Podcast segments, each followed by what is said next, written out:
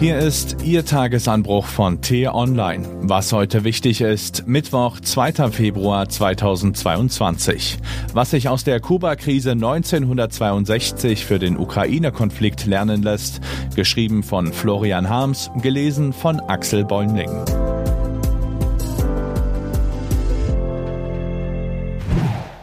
Ukraine. So kann die NATO nicht weitermachen. Der russische Präsident hat mit seinem Truppenaufmarsch an der ukrainischen Grenze eine internationale Krise angezettelt. Nun treibt er den Westen vor sich her. Ob Annalena Baerbock oder Joe Biden, alle müssen über die Stöckchen springen, die er ihnen hinhält. So entlarvt der Kreml-Chef nicht nur die Schwäche der EU und der NATO, er gewinnt auch eine gefühlte Macht, die größer ist als sein tatsächlicher Einfluss. Deutsche Politiker von der Linken bis zur SPD verrenken sich argumentativ, um die Beweggründe und Befindlichkeiten der Russen auszuloten. Tut denen die Osterweiterung des Westens weh? Wollen die einfach nur Respekt?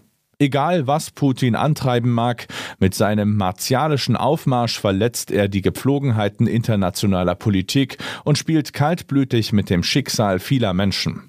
Sowas tut man nicht, selbst wenn man sich für den Oberbabo hält. Nachdem wir uns genug über dieses dreiste Machtmanöver empört haben, können wir trotzdem überlegen, wie sich die Situation entschärfen lässt. Und dabei hilft es, die Dinge von hinten zu betrachten. Werfen wir also einen Blick nach hinten, in die Vergangenheit. Vor 60 Jahren brachte schon einmal eine außenpolitische Krise die Welt an den Rand eines verheerenden Krieges. Damals stationierten die Sowjets heimlich Atomraketen auf Kuba. Die Geschosse besaßen ein Vielfaches der Zerstörungskraft der Atombombe von Nagasaki. Amerikanische Aufklärungsjets fotografierten die Abschussrampen. In Washington schrillten die Alarmglocken. Plötzlich waren amerikanische Großstädte nur noch wenige Flugminuten von der möglichen Zerstörung entfernt. Präsident John F. Kennedy reagierte entschlossen, aber klug. Er beschwor in einer Fernsehansprache die Gefahr der russischen Waffen, scharte die Nation hinter sich und verhängte eine Seeblockade über Kuba.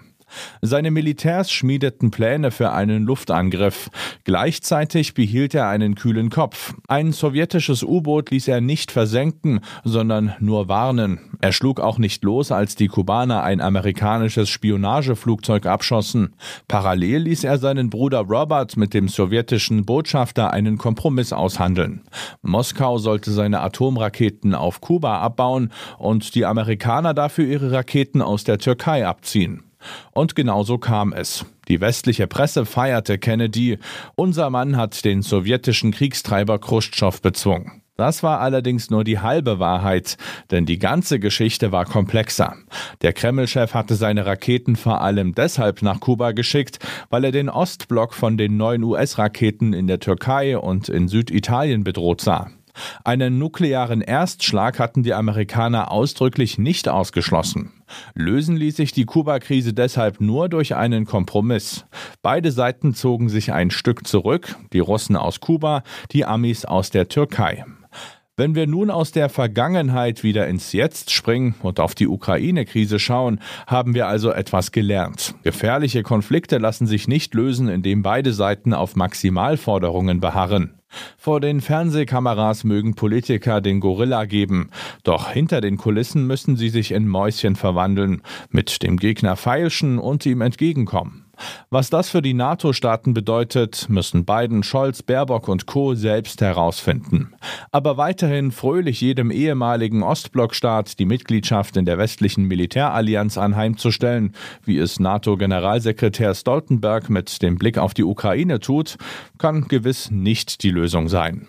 Um den Frieden auf der Welt zu erhalten, braucht es dann doch ein bisschen mehr Kreativität. Was heute wichtig ist. Die T-Online-Redaktion blickt heute für Sie unter anderem auf diese Themen. In ihrer Russlandpolitik ähnelt die SPD einer Jahrmarktorgel. Aus jeder Pfeife kommt ein anderer Ton.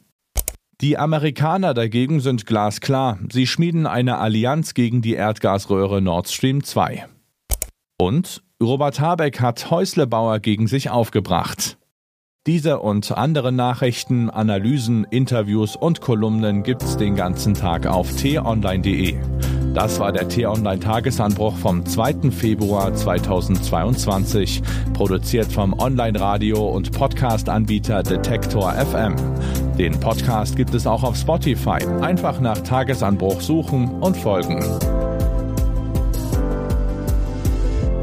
Ich wünsche Ihnen einen frohen Tag. Ihr Florian Harms.